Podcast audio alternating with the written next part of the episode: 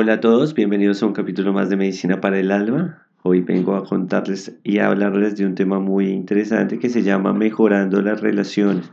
Para esto he invitado a un amigo muy especial, un amigo de muchos años, que ha estado trabajando en sí mismo, en, en enfocándose en la espiritualidad y lleva un camino ya recorrido al respecto y nos va a ayudar para entender un poco de cómo podemos mejorar nuestras relaciones con el mundo, con nosotros mismos y en total. Hoy nos acompaña una tarde lluviosa acá en Buenos Aires, entonces si escuchan gotitas por ahí es la ambientación del día mismo. Eh, bueno, Edgar, cuéntanos un poco de ti. Háblanos de tu camino espiritual, eh, haznos eh, una entrada de, para saber quién eres y conocerte un poco más. Hola Cami, muchas gracias por la invitación. Me siento muy honrado de estar en este espacio que creas. Y, y pues bueno, pues sencillamente podría decir que pues mi nombre es Edgar, muchos me conocen como Ed o me conocen con otras cantidades de apodos dependiendo pues la época o la etapa de la vida en la que nos hayamos conocido. Eh, acerca de mí, pues sencillamente decirte que soy estudiante, practicante y, profe de Kundalini Yoga. Eh, aún estoy en formación, pero pues bueno, dicto mis clases también. Eh, dicto también clases de meditación y, y, pues bueno, esta es una filosofía, un estilo de vida que ha estado conmigo, que me ha estado acompañando durante los últimos años de mi vida y pues bueno, me siento muy, muy feliz. Siento que, que bueno, que he visto un poquito más allá, ¿no? Entonces, pues, eh, pues es eso, ¿no? Eh, mm, me cuesta mucho en este momento decirte que que me podría clasificar en algo, ¿no? En, o en alguna práctica, o más bien no en una práctica, ¿no? Como en una religión o algo así, ¿no? Porque realmente tengo un conjunto de, gurús, de maestros, de diferentes prácticas y los cuales honro muchísimo y, y bueno, me hace muy feliz que estén ahí, ¿no? Que me estén acompañando, que me estén sosteniendo. No solamente a mí, sino también a ti y a todos aquellos que nos escuchan, ¿no? Dependiendo de lo que creas, ¿no? Entonces el título sencillamente lo pone el ego. Pero pues bueno, últimamente pues eh, me ha resonado mucho en mi vida y en mi, en mi corazón este gran maestro, este gran gurú, que se llama un curso de milagros. Entonces pues eh, no tendría ninguna clasificación o ninguna etiqueta. Sencillamente, pues, eh, un curso de milagros diría que sería un obrador de milagros. Y como practicante y estudiante de Kundalini Yoga, pues te diría que soy yogi. Pero bueno, los títulos es lo de menos.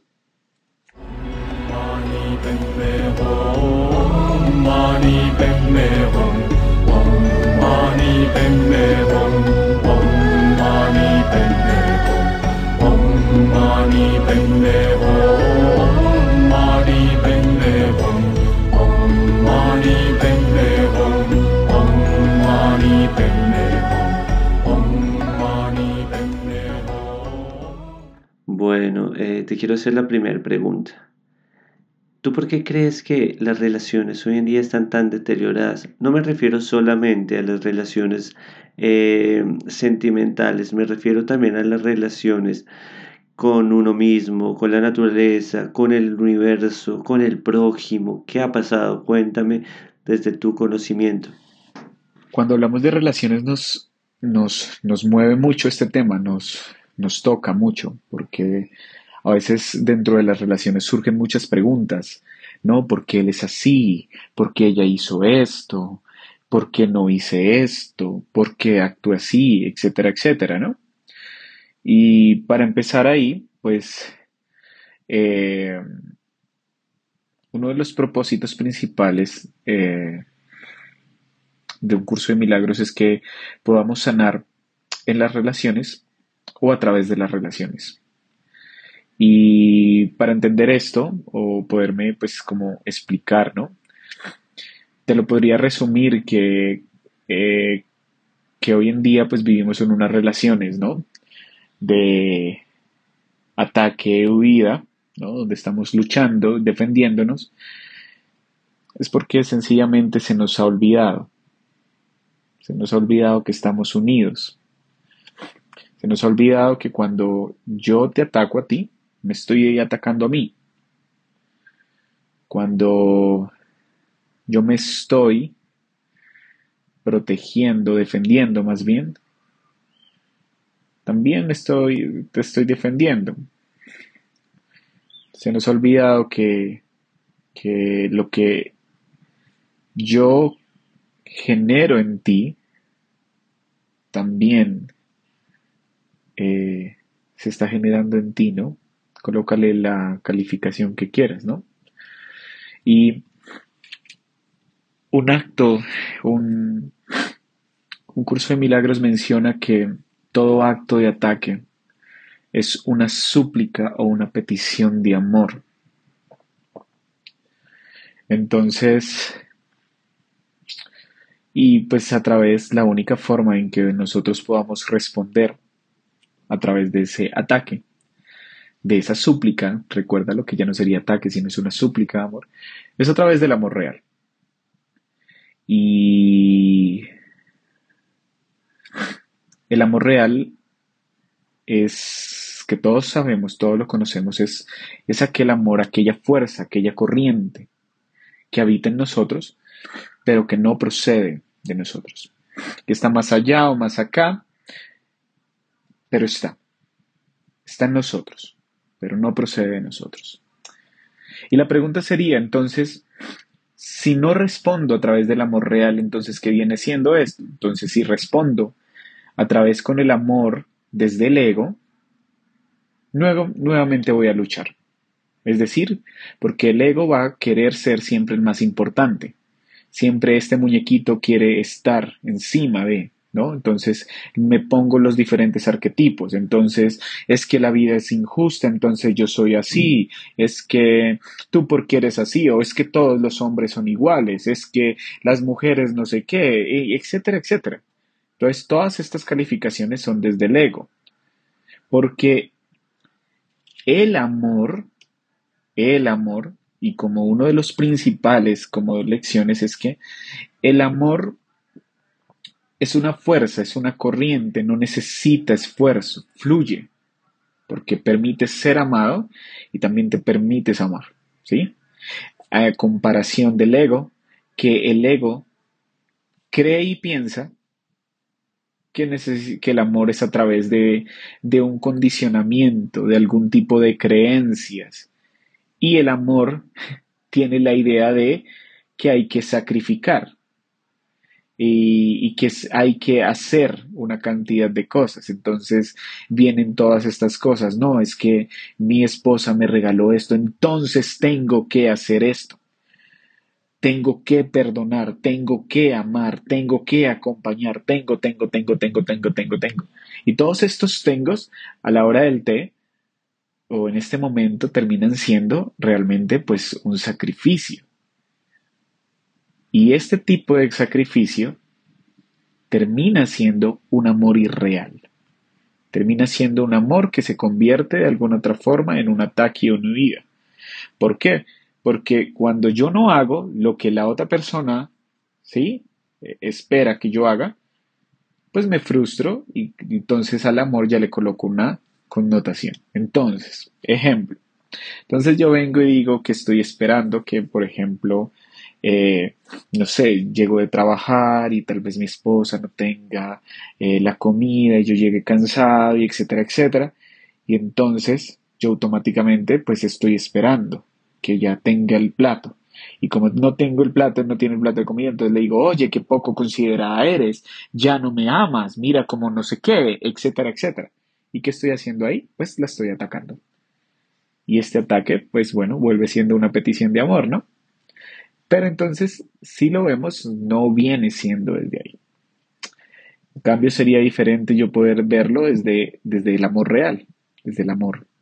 que no proviene que está dentro de mí, pero que no proviene de mí, que habita en mí, pero que no proviene de mí.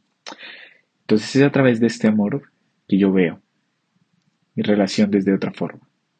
La veo desde otra óptica. La veo con otros ojos también. Por más cansado que esté, por más difícil que haya sido el día. Es como llegar y, quitarle todos esos filtros, ¿no? Cuando uno publica una foto, ¿no? Y que entonces ve esta, ¿no? Tal cosa. Es como quitarle, entonces, esta foto, quitarle esta barrera, quitarle este velo, quitarle este filtro, quitarle este eh, numeral, quitarle todas estas cosas y verlo como realmente es. Y cómo realmente es, porque cuando ves a través de los ojos de esa persona, te estás viendo a ti mismo. Y ahí recuerdas que no estás separado, que estás unido y cuando estás unido, sanas, perdonas y tienes una relación más llevadera. Tienes una relación sostenida, una relación que está conectada con esa corriente, con esa fuerza,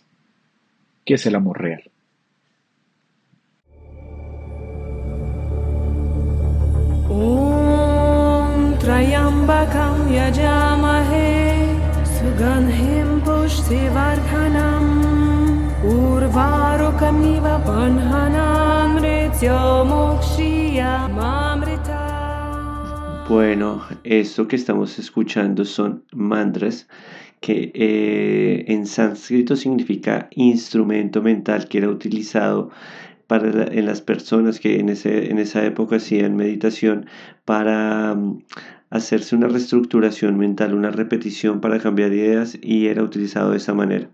Esos son los mantras que estamos escuchando, son los más comunes en el hinduismo. Bueno, sigamos eh, con el tema. Ahora quiero hacerte la pregunta que están esperando todos, la mayoría. Em, sentimentalmente, ¿por qué las relaciones de ahora no duran tanto? ¿Por qué hay tanto divorcio? ¿Por qué se ve tanto el tema de madres solteras? ¿Por qué se ve tanto el tema de, de los hogares rotos? ¿Será que antes las relaciones duraban más? ¿Será que antes las relaciones eran mejores o más estables? ¿Tú qué opinas de eso, Edgar? Pues bueno, Cami, no, no sé.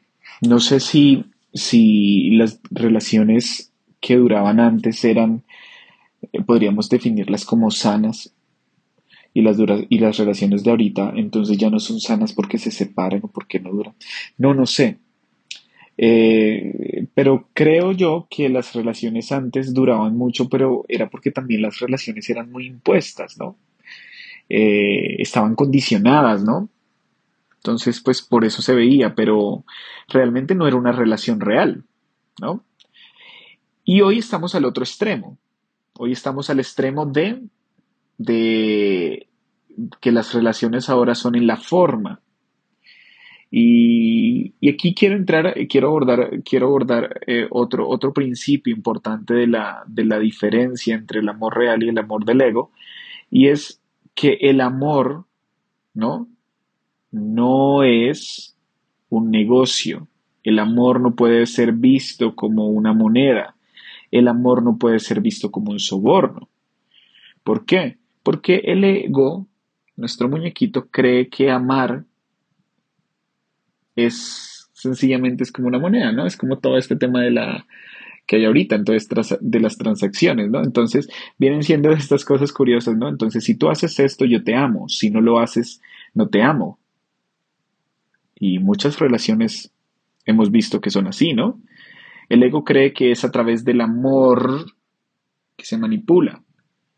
Mentira cochina. El amor no manipula. ¿Por qué? Porque el amor es una, volvemos a lo mismo, es una fuerza, es una corriente. Entonces, cuando yo le pongo esta connotación de negocio, mal. ¿Sí? ¿Por qué? Porque esto que me lleva entonces, si haces esto, no haces lo esto, entonces sí te amo o no te amo. ¿Y eso qué viene siendo? Eso viene siendo un castigo. Y el castigo viene entonces de la culpa. Y entonces la culpa viene del ataque. Y el ataque viene siendo una petición de amor. Pero un amor real, ¿no? Pero, aclaro, con toda esta liberación de esta nueva era y demás, sí es importante dejar muy claro y poner unos límites importantes, sí. En la forma, sí. Yo, por ejemplo, puedo seguir amando a mi expareja, ¿sí? Así ya no viva con ella. Así ya no comparte espacio con ella. La sigo amando, deseándole un camino lleno de luz, de prosperidad, ¿sí? Que esté en esa fuerza, en esta corriente, ¿sí? Pero ya no estamos juntos, por X, Y razón, porque definitivamente, pues sí, no con esto, aclaro, no con esto estamos permitiendo que porque el amor es un acto, el ataque es un acto de amor, de petición de amor, no quiere decir que entonces yo tenga que soportar X o Y tipo de cosas. No, no, no. Recuerden, no es un negocio. El amor real no es un negocio. El ego lo cree que sí es así. Entonces, si tú haces esto, te amo. Si no lo haces, no te amo. ¿Y eso en qué se traduce? Que es culpa. Y la culpa trae castigo. Y, en este sentido, eh, para entender esto, eh, volvemos a, a, cosas básicas e importantes en las relaciones, ¿no? Entonces hace poquito escuchaba a una amiga decirme que, su pareja no, no, no, le ayudaba con las cosas de la, de, la, cocina cuando llegaba del trabajo, etcétera, etcétera, y que ella, dentro de sus neurosis, llegaba y se alborotaba y empezaba a enloquecerse, incluso decía ella, me decía ella, me decía, no, es que me vuelvo loca porque me molesta que no me ayude y demás, ¿sí? Bueno, entonces tienes dos caminos. El primero, atacarlo, ¿no? Entonces, si lo atacas, te enloqueces y demás, es el amor irreal. Pero entonces lo miras desde otra forma. ¡Pum! ¿Y la otra forma cuál es? Entonces lo miras y le hablas. Sin ataque. Sin eh, señalamientos. Y le dices que puede ser una forma. Oye, yo me comprometo a esto, tú te comprometes a esto. Y ese es un límite de alguna otra forma a través del amor. Esto es una convivencia, por ejemplo. Esto es una convivencia. Y en la convivencia, para mantenerla de forma armónica y sana, yo me comprometo a esto, a ti te corresponde hacer esto. Entonces, con esto quiero cerrar aquí que es importante que lo tengamos en claro. Ojo, podemos hacer cosas en la forma desde el amor real, sí. Pero cuando yo pongo límites desde el amor irreal, ¿sí? Como es que a mí tú me tienes que respetar o tú a mí tienes que hacer estas cosas, ese es un límite desde el amor irreal. Y ese amor irreal es un negocio. Entonces el amor, nuestra relación se convierte en un negocio. ¿Por qué se tiene que convertir en, en un negocio? Entonces, y para entender esto y concluirlo de esta forma, pues el amor real es mucho más que un sentimiento. Claramente sí es, pero no es para hacer eh, negocios, no es para hacer un trueque, no es para N cantidad de cosas. El amor realmente es un estado de, de ser. El amor es, por eso vuelvo y menciono, es una corriente, es una fuerza. ¿Sí? Entonces, eh, es es un estado de libertad, ¿no? También. Y libertad es la liberación del sufrimiento, de la causa del sufrimiento, dirían los budistas. El amor real, ¿no? Eh, en todo su sentido es donde yo no me veo separado del otro. Tampoco estoy en trueques con el otro, ¿no? Al contrario, ¿no? Estoy unido. Y como estoy unido, pues bueno, lo veo de esa forma. Bueno, te hago una consulta que se me acaba de ocurrir. Dentro de tu forma de pensamiento, ideología, ¿existe la posibilidad del amor para toda la vida? Y me refiero a, tu, a esto que llamamos nosotros acá en Occidente, ¿no? Media naranja, que el hilo rojo. Eh, estar con alguien hasta que estemos ancianos, que es lo que añoraría y es el, el sueño ¿no? Eh, de amor de todo ser de Occidente, me imagino. ¿Tú crees que eso se pueda? Mm, yo sí creo, ¿sabes, Cami? Yo estoy convencido, pero también estoy convencido eh, desde, desde, mi, desde mi ego, tal vez, estoy convencido que desde una óptica romántica, ¿no? Yo, yo soy muy, muy romántico, ¿no? Y, idealizo todas estas cosas, ¿no? Y, pero más allá de, de que si hay la media naranja y demás y todas esas cosas, bueno, no, sí, yo creo que sí lo hay, ¿sabes? Como que sí hay la persona. Pero volvemos a lo mismo, volvemos al origen. Entonces a veces nace aquí otra pregunta que puedes llegar a hacer, ¿no? Que puede ser, es que siempre estoy con la misma persona, siempre tengo el patrón, mi pareja es la misma que mi ex y mi ex es no sé qué. Pues la pregunta sería es, ¿qué es lo que debo hacer yo para que no llegue a mi vida ese tipo de personas? ¿No? Entonces me hago responsable. Porque aquí entra otro, otro factor importante y es que normalmente nos gusta este el arquetipo de ser víctimas. Nos encanta, no sé por qué no, el arquetipo de víctima es algo como fascinante, no sé. Y es ese de llegar y entonces la víctima normalmente lo que busca es que llegamos eh, es a esto, ¿no? es que es culpa de fulanito, es que es tutanito no sé qué, es que me pusieron los cachos, es que yo no sé qué, yo por qué soy así, por qué no sé qué. Entonces siempre es hacia afuera, hacia afuera. Lo deforma. Y esta es una palabra que utilizo mucho, ¿no? Y es, y si más bien miramos hacia adentro, por un momento, por una pequeña fracción, simplemente cierras los ojos, tomas un par de, par de respiraciones largas y profundas, y vas hacia adentro, y entiendes, ¿no? Y le preguntas también a ese amor real que habita en ti pero que no proviene de ti. Le preguntas. O si te es más fácil, le colocas un título, ¿no? Espíritu Santo, Jesús, Buda, no sé, algún gurú. Y le preguntas. Y te encuentras contigo mismo, ¿sí?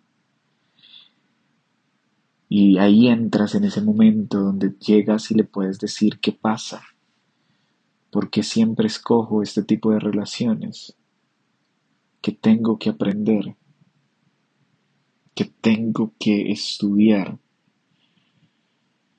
Y a partir de ese momento, cuando ya identificas qué es lo que hay que aprender, reconociendo que el amor viene siendo un acto, el ataque, perdón, viene siendo un acto, una petición de amor, entonces te darás cuenta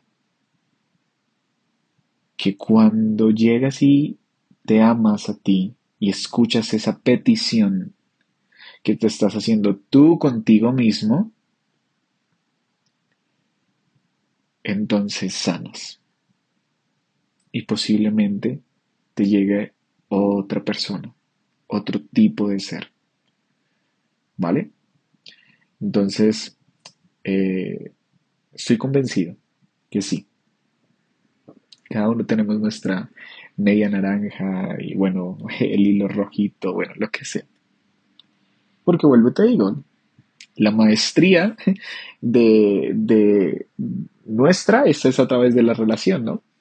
Y es a través de la relación donde aprendemos, sanamos también y soltamos patrones y condicionamientos que, que nos han inculcado y que hemos permitido que nos inculquen, ¿no?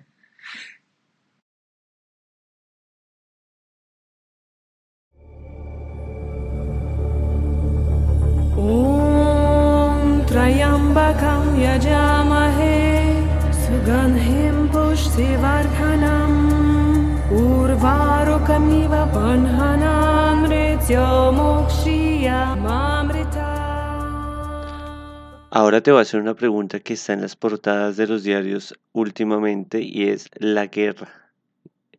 Guerra Rusia-Ucrania que a gran escala es una relación entre dos países, ¿no? Es una relación, yo creo, dentro de mi formación de pensamiento, que eh, como es arriba es abajo, es decir, las relaciones interpersonales también son un reflejo de las relaciones entre estados, las relaciones, toda relación tiene un reflejo anterior.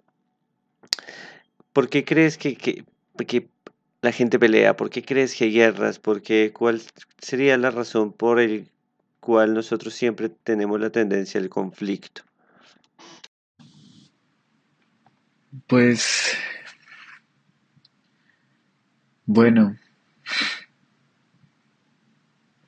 voy a volver nuevamente al origen de nuestra charla y, eh, las guerras sencillamente surgen, ¿no? Es por,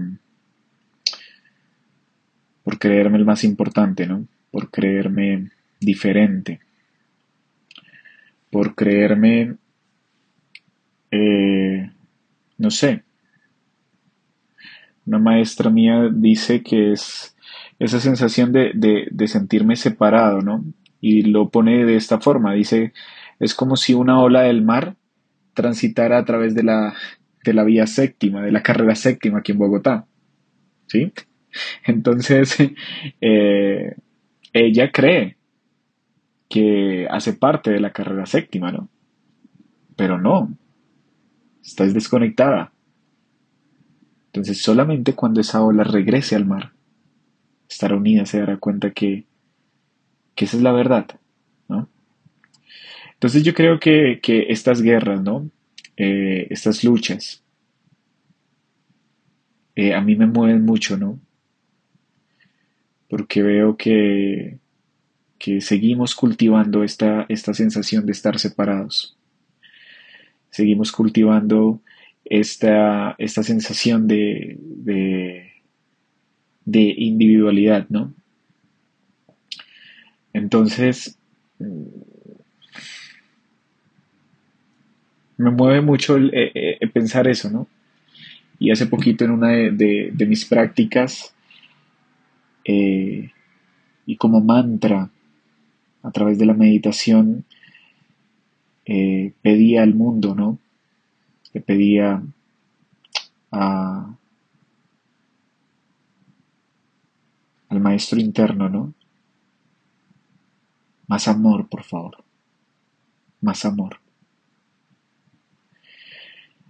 Y no se necesita realmente, ¿sabes? Mí no, no se necesita amar de modo perfecto.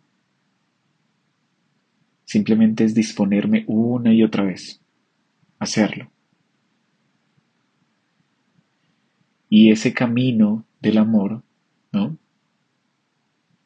De esa, entrar en esa corriente, es cuando nos disponemos, nos quitamos las máscaras, ¿no? Entonces, en este caso, son estas máscaras de, de decir, ¿no?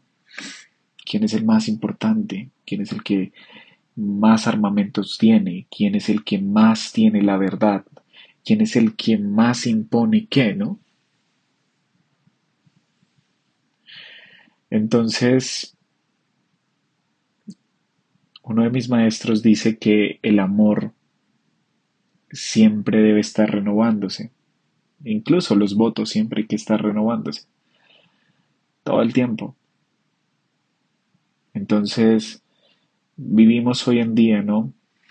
Eh, estamos sumergidos con esa, esa idealidad de, de estar separados y y de esa ilusión, ¿no? De, que yo soy el más exitoso, que yo soy el más importante, que, que, que, yo soy el que tengo más armamentos, que yo soy el que a mí me hirieron y entonces yo me tengo que defender. Y todo eso es mentira cochina. Todo eso es el amor irreal, el amor del ego duele ver mucho lo que está pasando, ¿no? Eh,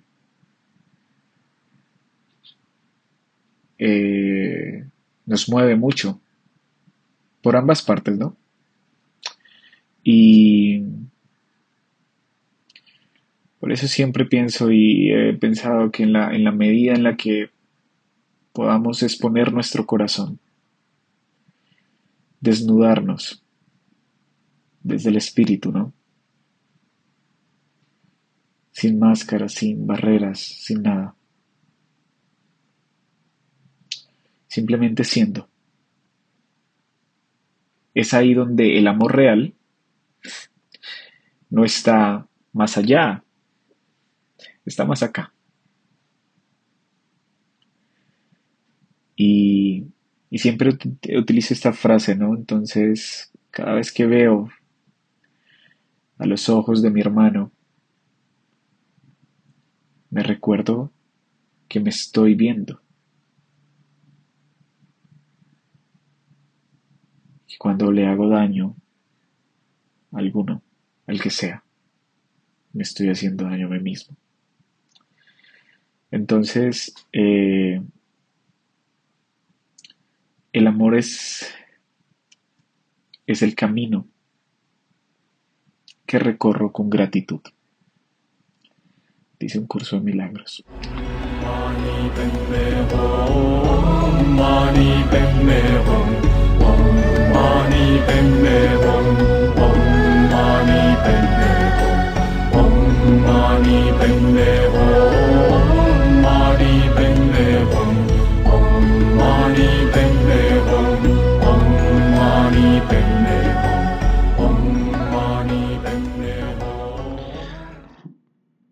Ahora te voy a pedir que nos regales tips para aquellas personas que quieren mejorar sus relaciones, para aquellas personas que quieren mejorar su vida dentro de tu conocimiento, ejercicios, libros, eh, mantras, recetas, todo lo que puedas darnos en este corto espacio. Eh, para las personas que nos escuchan, a mí me gusta regalarles algo siempre y que las personas que, que vengan a este podcast les regalen algo eh, con mucho amor y bueno dame algún tipcito, algún librito que les pueda interesar a los oyentes. Bueno, pues si, si pudiese dar como aquellos tips y estas cosas, sí, sencillamente pues siempre voy adentro. El mejor viaje es hacia adentro.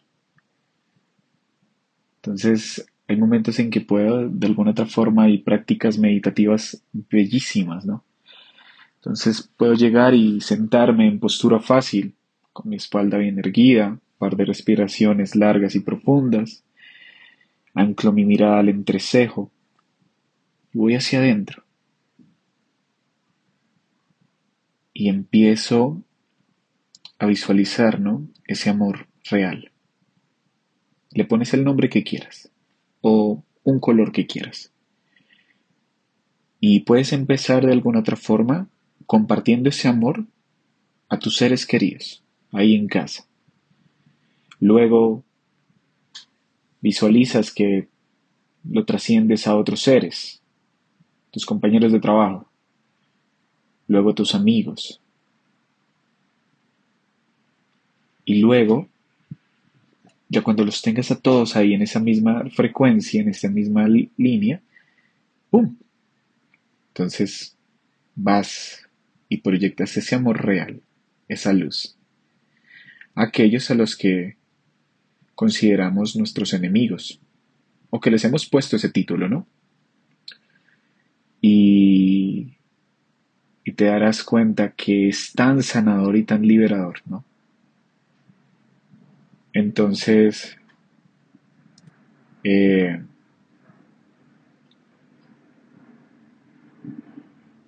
el amor termina siendo, ¿no? El amor es extensivo, se comparte. Y, y para ello, pues, debemos vivir el presente. El amor debe estar en el presente. No estoy ni atrás, ni estoy adelante, estoy aquí. Eh, presente. Donde me doy cuenta que no estoy en el modo miedo, modo automático, sino que soy consciente. Y lo valoro. Valoro ese momento presente. Por eso eh,